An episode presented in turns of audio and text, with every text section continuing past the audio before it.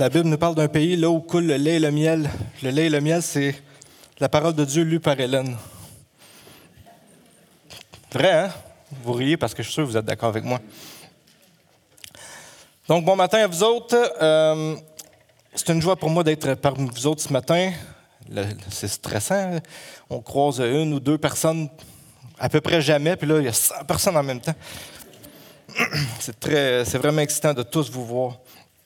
Mon nom est Eric, je suis un des pasteurs en formation ici à l'Église. Euh, puis euh, maintenant que on a pu un peu adresser dans notre tête des louanges à Dieu, on va écouter ce que Dieu a nous dire par le message de sa parole. Comme je viens de le mentionner, euh, je suis un des pasteurs en formation ici à l'Église. Puis, comme ça a déjà été mentionné, entre autres à la dernière réunion de membres, je vous invite vraiment à partager, à prier pour Alex Malta et moi qui, euh, qui, avons un appel à servir comme pasteur ici à l'Église. Puis, euh, je vous invite à, participer avec nous en priant et en nous recommandant à Dieu si c'est ce que le Seigneur met sur votre cœur. Puis, euh, juste avant de commencer, bien, je vais commencer en priant. Seigneur, après plusieurs mois à prier que ton Église de Shawinigan Sud puisse euh, reprendre les célébrations des dimanches matins avec plus de monde, nous sommes vraiment reconnaissants pour les mesures d'assouplissement qui nous permettent de tenir les célébrations. Nous savons que l'aboutissement de notre vie de croyant n'est pas ici-bas sur la terre, qu'on aspire à célébrer ta gloire et ta grandeur en étant éternellement dans ta présence, mais combien il est bon de pouvoir se réunir ce matin. Nous voulons continuer à te prier pour les gouvernements, que tu leur accordes la sagesse dans les décisions qu'ils doivent continuer à prendre, que tu puisses nous libérer rapidement de ce virus afin qu'on puisse reprendre une vie normale. Je veux te prier pour les personnes âgées qui vivent dans l'isolement, soit à l'hôpital, soit dans des résidences. Je te prie pour les gens qui luttent pour subvenir à leurs besoins financiers, autres, qui luttent pour garder leurs entreprises en vie. Je veux te prier pour les jeunes qui souffrent de solitude ou qui souffrent de la situation actuelle d'une manière ou d'une autre. Seigneur, pour toutes ces choses, on s'attend à te voir agir. Je veux te prier précisément pour quelques enfants dans l'Église. Je pense à Chase, Aiden, Gabriel Dupont et euh, Daigle. Je pense à Elias et Leila. Je pense à Edouard, Olivia, Emma. Je pense à May. Je veux te les, les mettre devant toi au pied de ta croix. Je veux prier pour le péché qui nous enveloppe si facilement. Te confesser que trop souvent, on suit notre chair au lieu de te suivre toi.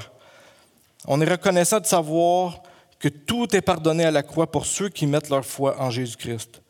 Que ton esprit puisse agir puissamment dans la vie de ton Église rachetée par le sang de Christ. C'est en Jésus-Christ, le Seigneur des les seigneurs et le roi des rois qu'on prie. Amen. Donc, on poursuit notre série sur Marc ce matin. Euh, je vous rappelle juste rapidement et brièvement, euh, le titre de la série, c'était Marc, le mystère du Fils de Dieu. J'ai intitulé mon message ce matin, L'humilité, la vraie grandeur. J'ai un petit peu volé un titre d'un livre que j'apprécie beaucoup, qu'on étudie presque fois après fois dans l'internat qui se fait ici à l'Église. L'auteur est Marc. Euh, la date de rédaction, euh, ça va être important de s'en rappeler plus tard dans le message que ça a été écrit en 45 à 69 après Jésus-Christ. Donc environ une trentaine d'années après que Jésus soit parti le thème du livre de Marc, Jésus, le Fils de Dieu, qui est le Messie. J'ai euh, fait une structure que j'avais envoyée à Michael la semaine passée, que j'espérais qu'il nous présente, mais bon. Michael et moi, on aime ça se taquiner. D'ailleurs, la, bouteille d'eau, je suis content qu'elle soit bien fermée, euh, scellée. Euh, donc, la structure du chapitre 10 de Marc, qu'on fait, qu'on termine cette semaine, on voit là qu'il y a une structure dans laquelle on, présente d'une part euh, le cœur méchant, le cœur qui cherche son propre honneur, et puis tout de suite après, on voit qu'on nous présente un élément de quelqu'un qui vient avec un, cœur, euh, un bon cœur devant Dieu. On a vu au début du chapitre 10, on a vu les pharisiens qui venaient un cœur dur, qu'on a traité du sujet du mariage. Mais l'élément qu'il y avait en dessous, c'était le cœur dur des pharisiens. Et puis ensuite de ça, on a abordé les petits-enfants que Jésus a dit, venez, laissez-les venir à moi parce qu'eux, ils ont le cœur avec lequel je veux que vous vous présentiez. Ensuite de ça, on a eu le jeune homme riche qui est venu en se présentant avec sa loi, puis j'ai tout accompli, maintenant qu'est-ce que je dois faire? Puis quand Jésus a touché son cœur, il a dû repartir malheureux. Ensuite de ça, on voit que euh, Pierre se présente à Jésus puis en lui disant, bien, contrairement au jeune homme riche, moi, on a tout abandonné, nous. Puis Jésus lui dit, vous avez tout abandonné, puis ça va, on va Dieu s'en souvient de ça. Puis, on va voir dans notre texte d'aujourd'hui que Jésus, lui, les bottines suivent les babines, qu'on dit. Il, il s'applique à lui-même le principe d'avoir tout abandonné.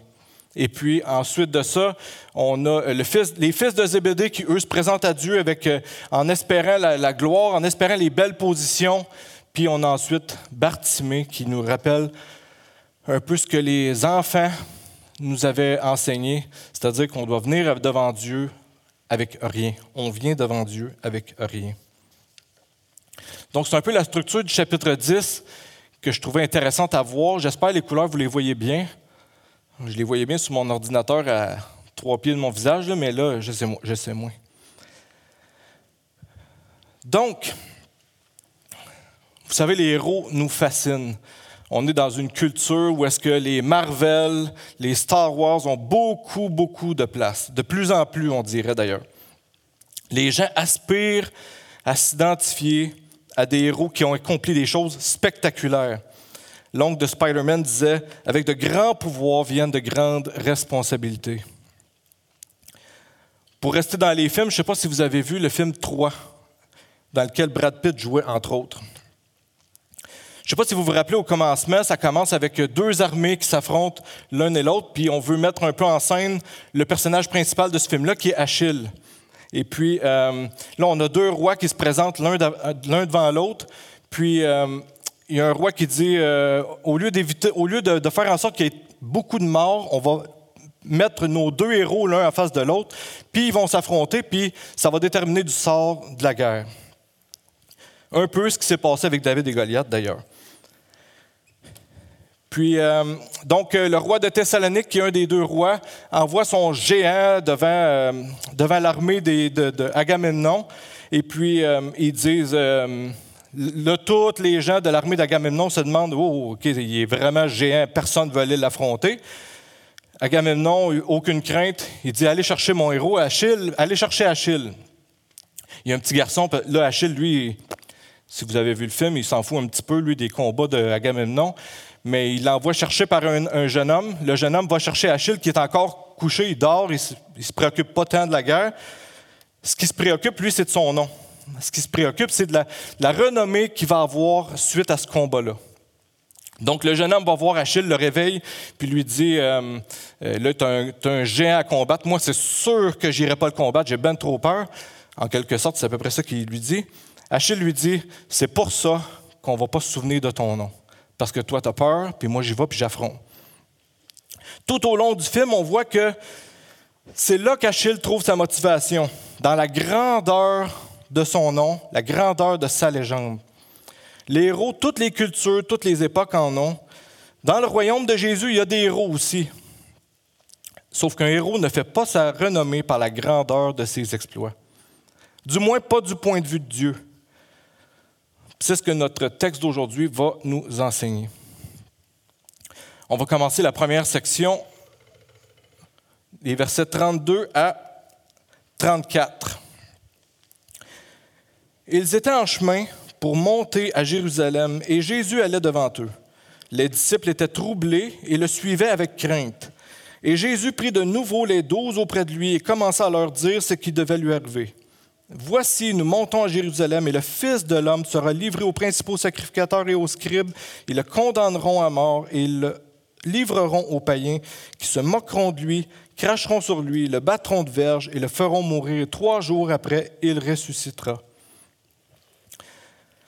Dans cette section-là, on voit que c'est la, troisième occasion où euh, Jésus annonce sa mort, sa résurrection. Il l'a fait déjà dans euh, euh, Marc chapitre 8, verset 31 et 9, 31. Les disciples savaient très bien, rendus à ce moment-là, que le pouvoir judiciaire en Israël était partiellement ou presque totalement passé aux mains des Romains. Donc, ça avait été enlevé au Sanhédrin, qui était leur autorité euh, politique, judiciaire, religieuse. Donc, ils savaient très bien que c'est les Romains qui se chargeraient de la mort de Jésus. Jésus en parle même, il dit qu'ils vont le livrer aux païens. Puis, euh, pour un non-citoyen romain, j'ai assez étudié l'histoire romaine pour savoir que ça signifiait une mort extrêmement violente qui se terminerait fort probablement par la crucifixion. La crucifixion, ce n'était pas quelque chose de, spécial à Jésus, c'est quelque chose qui était pratiqué d'une manière commune et régulière.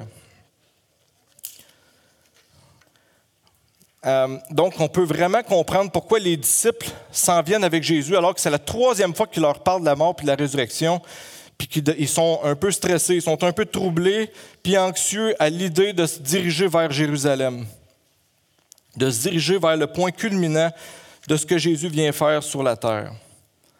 Dans la structure de phrase ici, on voit qu'il y a une suite de verbes au futur qui semble démontrer que c'est dans un avenir proche. On ne parle pas de quelque chose qui va se passer dans 100 puis ou dans 1000 ans, mais quelque chose qui s'en vient, qui est imminent.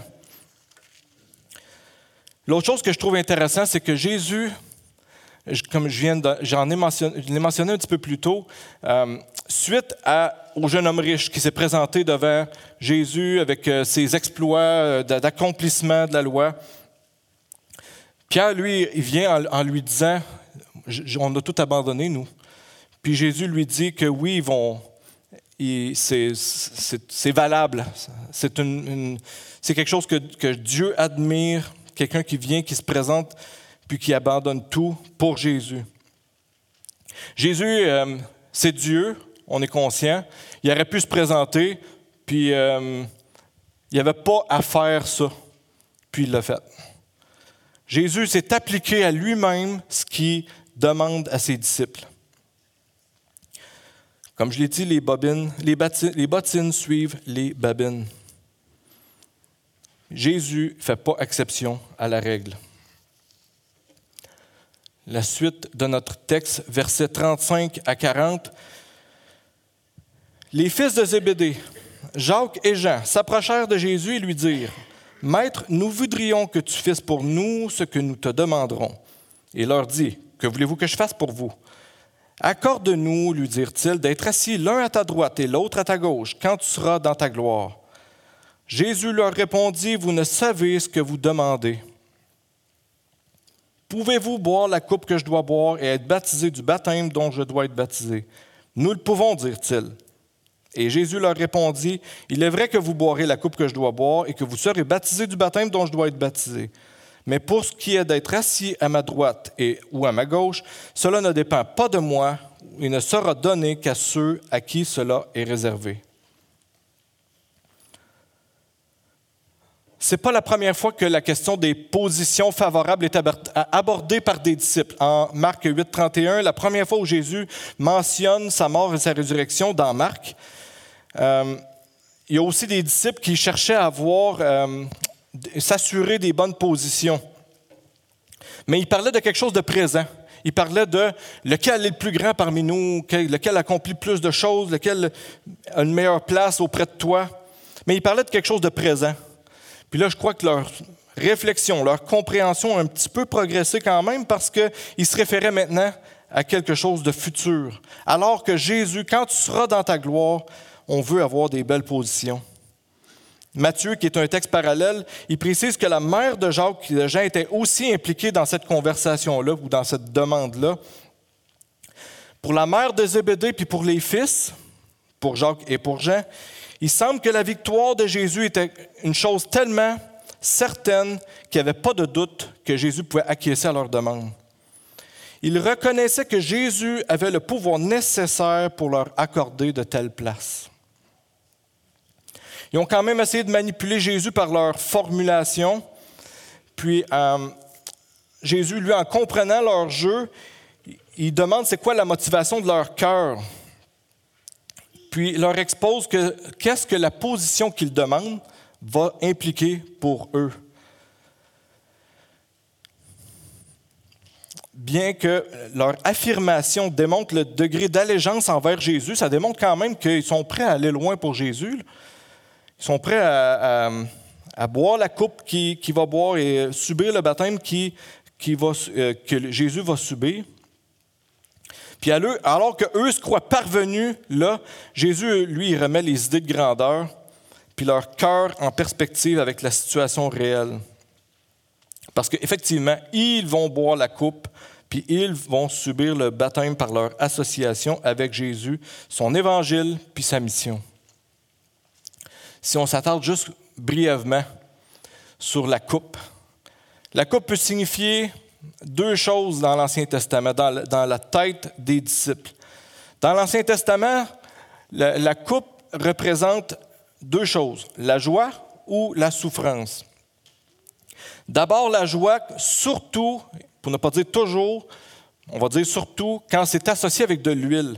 Je vous parle de euh, Psaume 23, 5 et 6. Tu oins d'huile ma tête et ma coupe déborde. Oui, le bonheur et la grâce m'accompagneront tous les jours de ma vie.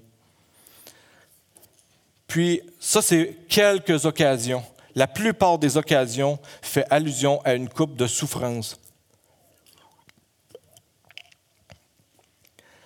Au verset 51, euh, au chapitre 51 d'Ésaïe, au verset 16 et 17, Réveille-toi, réveille-toi, lève-toi, Jérusalem, qui a, qui a bu de la main de l'Éternel la coupe de sa colère. Puis si vous regardez les occurrences de, du mot euh, coupe, vous allez vraiment voir le développement de ça. Donc, si la crainte puis le, stress commençait à augmenter, définitivement que la crainte, puis lui, il vient de la mettre au prochain niveau. Par l'exemple du baptême, Jésus utilise sensiblement une, autre illustration, mais pour dire la même chose.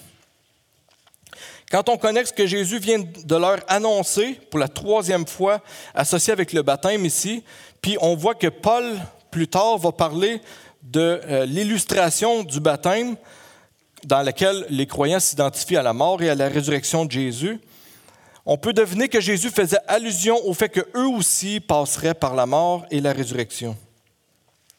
Le concept était connu, pas nécessairement au moment où les événements se sont passés, quoiqu'il y avait une certaine notion du baptême, de compréhension de baptême égale jugement, mais au moment où ce que ça a été rédigé, certainement que les textes de Romains, entre autres, étaient disponibles puis était connu. Donc au moment de la rédaction du récit, les gens étaient beaucoup plus au fait, même qu'au moment de l'action en tant que telle. Il est important aussi de, réaliser que euh, Jésus leur dit, vous allez, voir, vous allez boire la même coupe, vous allez subir le même baptême que moi. Donc, en quelque sorte, les deux sont semblables. La coupe que Jésus doit prendre, le baptême que Jésus doit subir et la coupe et le baptême que les disciples vont subir est en quelque sorte semblable. Vous êtes d'accord avec moi, je pense, jusque-là? Mais Jésus-Christ, la coupe que Jésus-Christ a pris, le baptême que Jésus-Christ a subi, avait les répercussions d'un autre calibre complètement. Elle avait des répercussions cosmiques que j'ai écrites. Parce que la, coupe que Jésus doit prendre, le baptême que Jésus doit subir, ça dit car le Fils de l'homme est venu non pour être servi, mais pour servir et pour donner sa vie comme la rançon de beaucoup. Dans sa mort, Jésus venait subir ce que vous et moi devions subir. Puis toi, si tu reconnais Jésus comme ton sauveur, ben c'est à ta place que Jésus est mort et ressuscité. Pour ton péché, pour ta rébellion, pour mon péché, pour ma rébellion. Si ce n'est pas encore ton cas, le souhait de l'Église évangélique baptiste de Shawinigan Sud, le plus grand souhait, c'est que ça devienne ton cas. Puis que tu mettes de côté tes propres ambitions à te sauver toi-même, pour connaître que Jésus seul peut boire la coupe de souffrance qui était destinée. On poursuit la lecture de notre texte euh, avec la vraie grandeur expliquée, versets 41 à 45. Les dix, ayant entendu cela, commencèrent à s'indigner contre Jacques et Jean. Jésus les appela et leur dit, Vous savez que ceux qu'on regarde comme les chefs des nations les tyrannisent et que les grands les dominent. Il n'en est pas de même au milieu de vous. Mais quiconque veut être grand parmi vous, qu'il soit votre serviteur. Quiconque veut être le premier parmi vous, qu'il soit l'esclave de tous. Car le Fils de l'homme est venu non pour être servi, mais pour servir et donner sa vie en rançon de plusieurs on voit que les disciples s'indignent ici. Ce qui n'est pas clair, c'est est-ce que les restes des disciples s'indignent parce que euh, eux ont compris, puis euh, les frères n'ont pas compris, ou bien plutôt parce que vous vous êtes fait pogner, vous autres. Nous autres, on, s'indigne, mais dans le fond, on, allait demander la même affaire, mais vous autres, vous y avez été plus vite que nous autres, fait qu'on est content qu'on puisse juste s'indigner puis, puis un peu vous trouver une nono. Comme on l'a vu en introduction, les héros qu'on a sont des héros qui, ont, des, euh, qui sont des héros parce qu'ils ont fait des exploits grandioses, qui ont fait d'eux des légendes. Probablement que c'était une des raisons derrière la demande des deux frères. J'ai regardé euh, avec beaucoup d'attention, je ne sais pas s'il y en a parmi vous qui aiment le basketball autant que moi, mais euh, j'ai regardé avec, beaucoup d'attention, beaucoup d'admiration la, série reportage The Last Dance qui relate les faits de la dernière, du dernier championnat de Michael Jordan en 1998. Ses exploits sont mis en lumière, on célèbre un peu euh, la carrière de Michael Jordan, on, fait des, flashbacks, on fait des retours en arrière dans le passé. C'est de toute beauté cette série-là. Si vous aimez le basketball, ou même si vous n'aimez pas le basketball, mais vous voulez découvrir le basket un peu, c'est vraiment une excellente série. Mais ce que ça met en lumière aussi, c'est que euh, en arrière de toute cette grandeur-là, le grand personnage Michael Jordan, on voit à quel point il ne s'est pas gêné pour marcher sa tête de personne, pour écraser toute opposition à l'extérieur de son équipe et à l'intérieur de son équipe. Il semble que c'était vraiment une terreur pour les gens qu'il côtoyait. On peut pas dans notre, je crois qu'on ne peut pas dans notre monde se faire un nom aussi grand sans écraser des personnes sur notre chemin.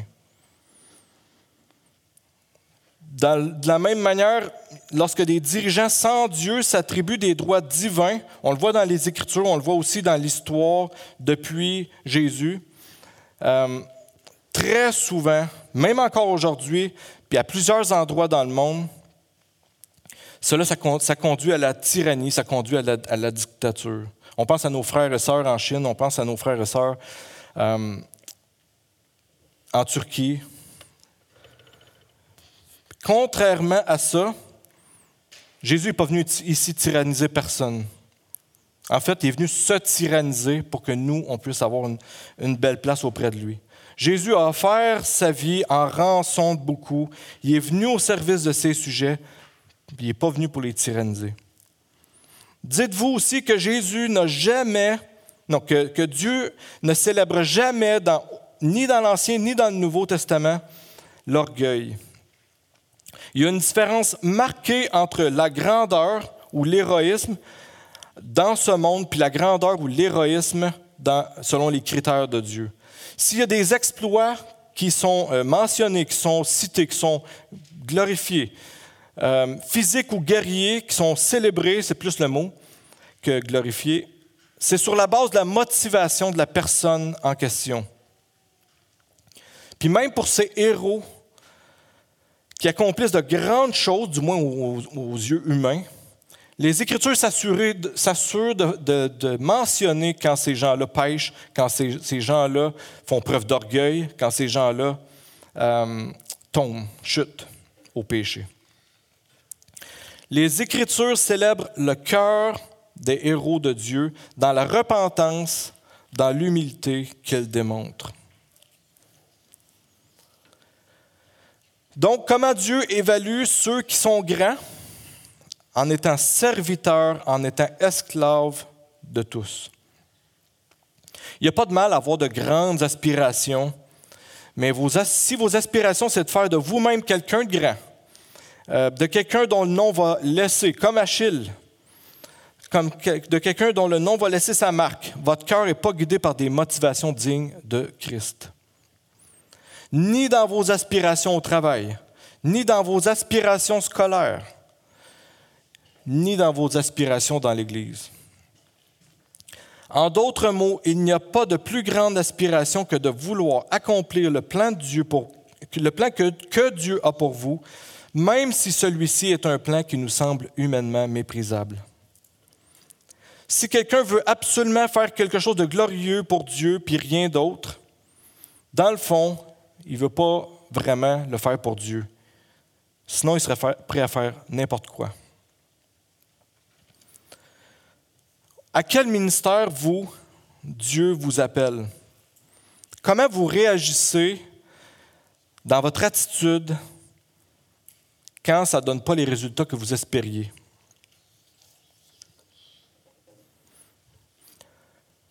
D'ailleurs, dans notre texte aujourd'hui, il est clair que le seul super-héros qui existe vraiment, Jésus, c'est lui-même appliquer ce principe sans lui se, se dissocier de ça sans lui s'élever au-dessus de la mêlée. Il n'est pas venu pour être servi, mais pour servir. Puis ça ne s'arrête pas là. Il est venu donner sa vie en rançon, en prix de rachat, pour que l'on devienne sa propriété, son peuple, ses enfants bien-aimés. Au lieu de tyranniser ses sujets, ce qu'il aurait pu faire, puis parfois, quand je regarde mon propre cœur, il aurait dû faire, bien, Jésus vient me sauver, vous sauver, puis nous libérer de l'esclavage destructeur qu'est le péché dans ma propre vie. La vraie liberté dans l'Évangile, ce n'est pas de faire ce qu'on veut, c'est d'être libre de pouvoir faire ce que Dieu veut. Ça, j'aimerais que vous le, si vous prenez des notes, je pense que ça, c'est un, je veux vous le répéter. La vraie liberté dans l'Évangile, ce n'est pas de faire ce qu'on veut ou ce que nous voulons, c'est d'être libre de pouvoir faire ce que Dieu veut. Donc, on était dans la grandeur expliquée, on va voir la vraie grandeur démontrée. Ils arrivèrent à Jéricho, et lorsque Jésus en sortit avec ses disciples et une assez grande foule, le fils de Timée, Bartimée, mendiant aveugle, était assis au bord du chemin.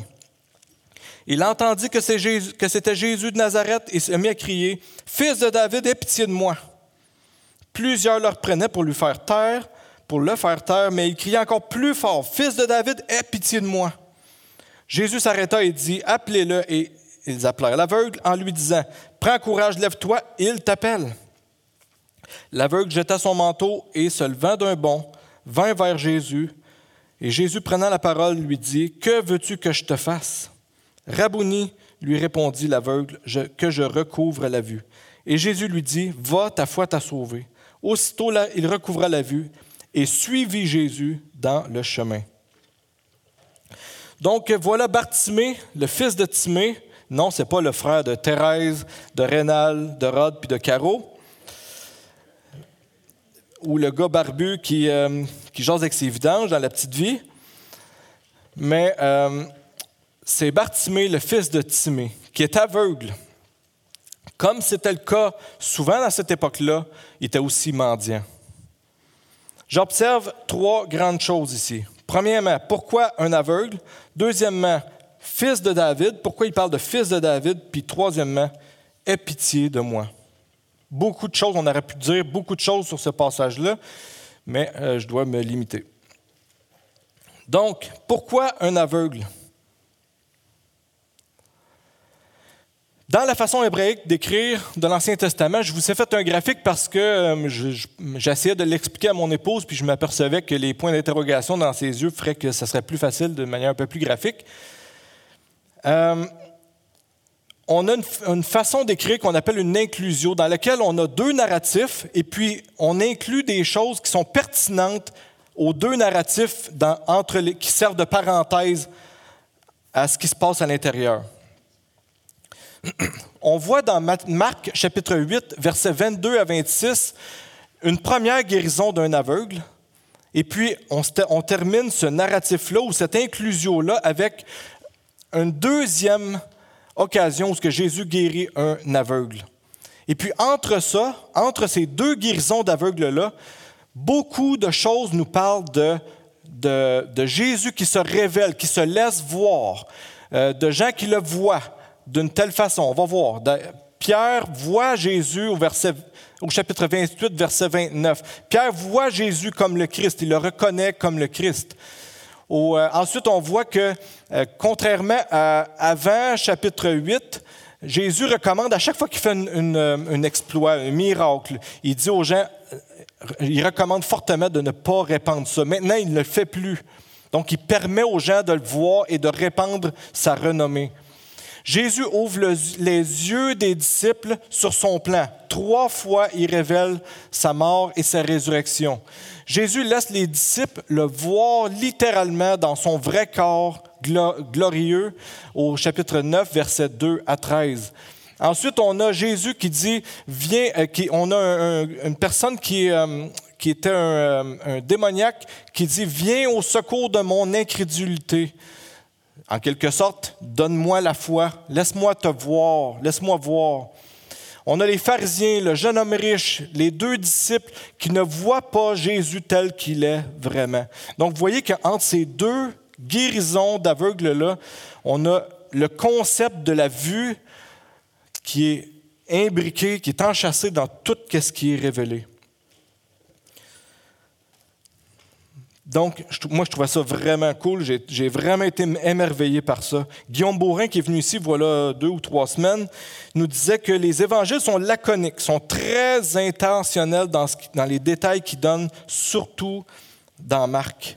Le fait que les évangélistes ne nomment habituellement pas les gens qui sont guéris, puis que là, il est mentionné deux fois que cet aveugle-là se nomme Bartimée. Bar, ça signifie le fils de en araméen qui est le fils de Timée, n'est pas un hasard. C'est un peu comme si le narrateur voulait souligner que son nom, euh, voulait souligner son nom, qui en français signifie le fils de l'honneur. Jésus nous enseigne ici que le vrai honneur est démontré par un aveugle, un reclus de la société, un mendiant. Puis il n'y a aucune hésitation à aller vers Jésus pour que Jésus lui redonne la vue. Donc, il y a deux belles choses dans le fait que, hum, Jésus nous parle d'un aveugle. Premièrement, cette inclusion, et deuxièmement, le fait que euh, ce fils de l'honneur, qui n'était pas quelqu'un d'honneur au niveau de la société dans laquelle il était, Jésus s'est arrêté à lui, puis lui est allé vers Jésus pour qu'il lui redonne la vue.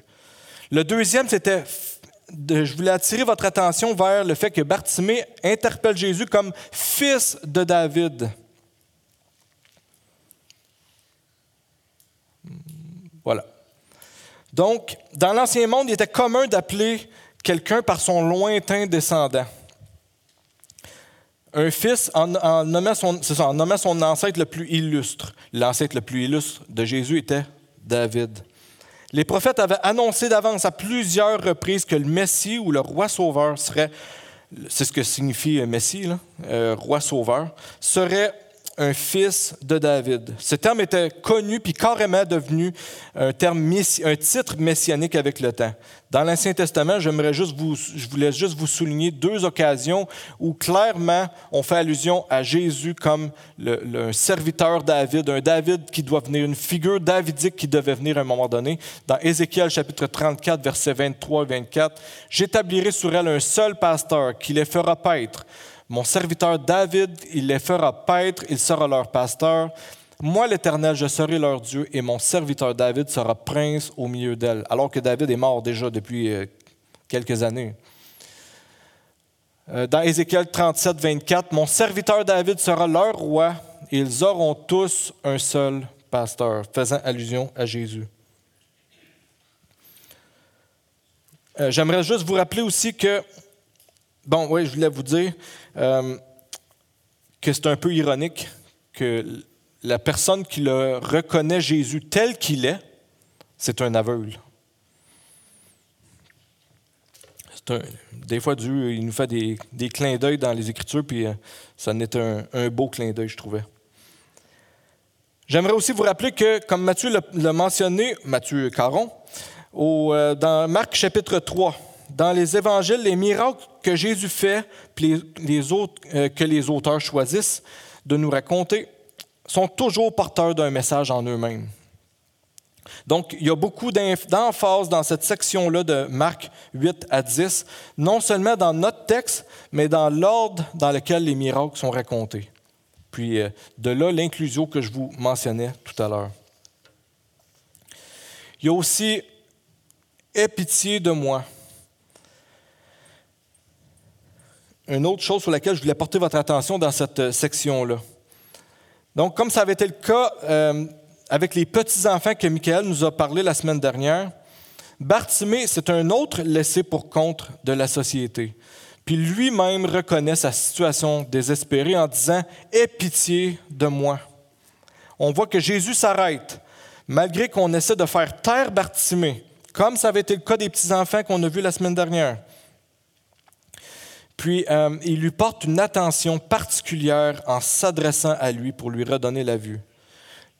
Les yeux du cœur de Bartimée avaient été préalablement ouverts, puis maintenant ses yeux physiques ont été ouverts pour reconnaître Jésus, mais pour le suivre et le servir.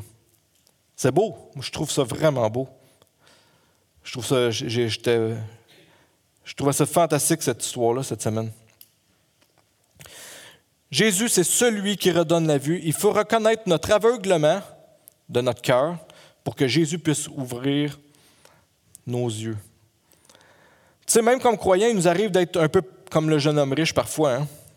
euh, plus comme le jeune homme riche que comme Bartimée. On ne voit pas la situation dans laquelle on est, puis on ne voit pas la valeur réelle de Jésus. Quand vous voyez, quand vous voyez de votre cœur, quand vous voyez l'intérieur de votre cœur, puis vous voyez comment vous êtes réellement, euh, on réalise à quel point il est beau, il est grand.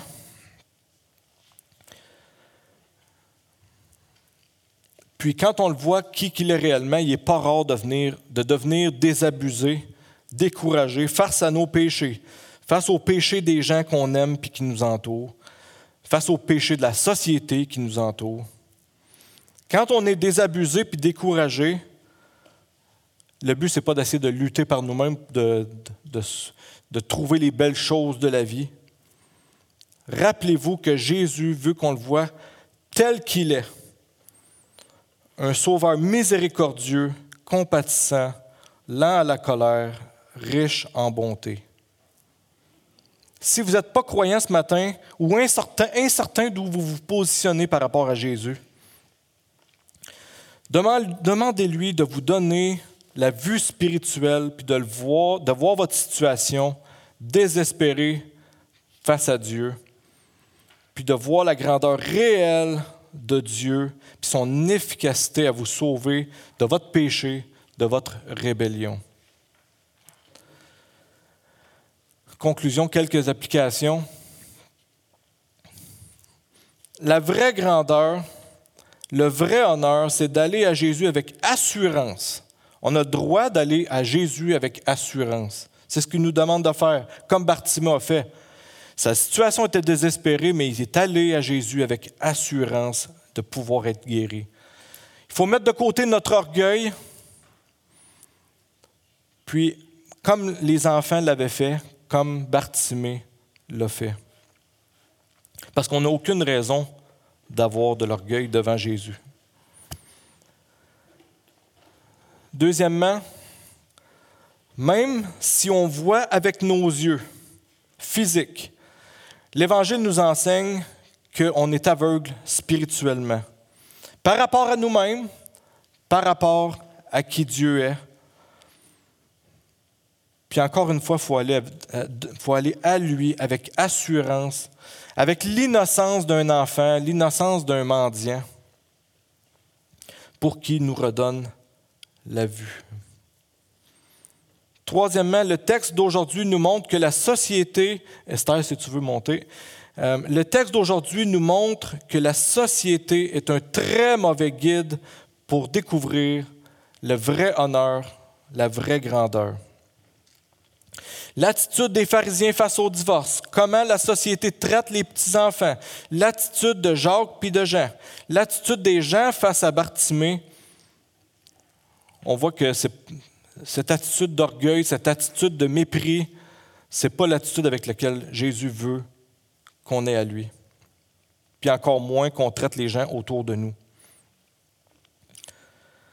Donc, je veux m'adresser spécialement aux enfants qui sont ici ce matin, nombreux. Je trouve ça joyeux de voir que beaucoup d'enfants sont ici ce matin. Les enfants qui sont ici ce matin, écoutez-moi deux secondes.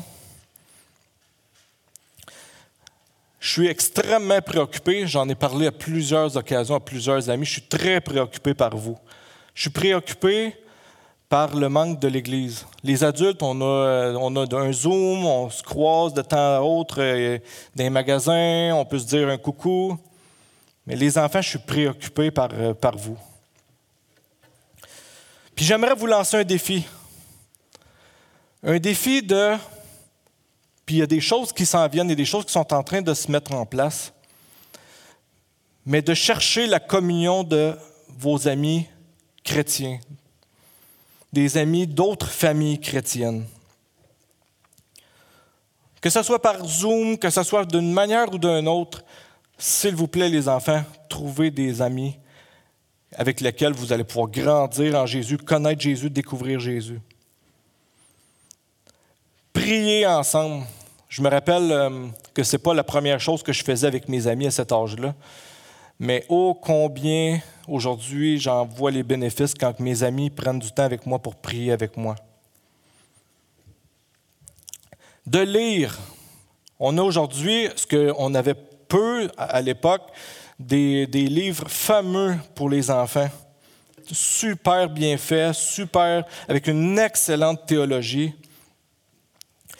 Puis, euh, le, dernier défi que je veux vous lancer, c'est que si vous n'avez pas une Bible en bande dessinée à la maison, que vous allez pouvoir lire avec vos parents, que vous allez pouvoir lire tout seul, bien, je vous encourage soit à venir me voir moi, à venir aller voir Alex, je ne crois pas sûr qu'il est ici ce matin, allez voir Mathieu, allez voir Michael, puis l'Église va s'assurer de remédier à ça.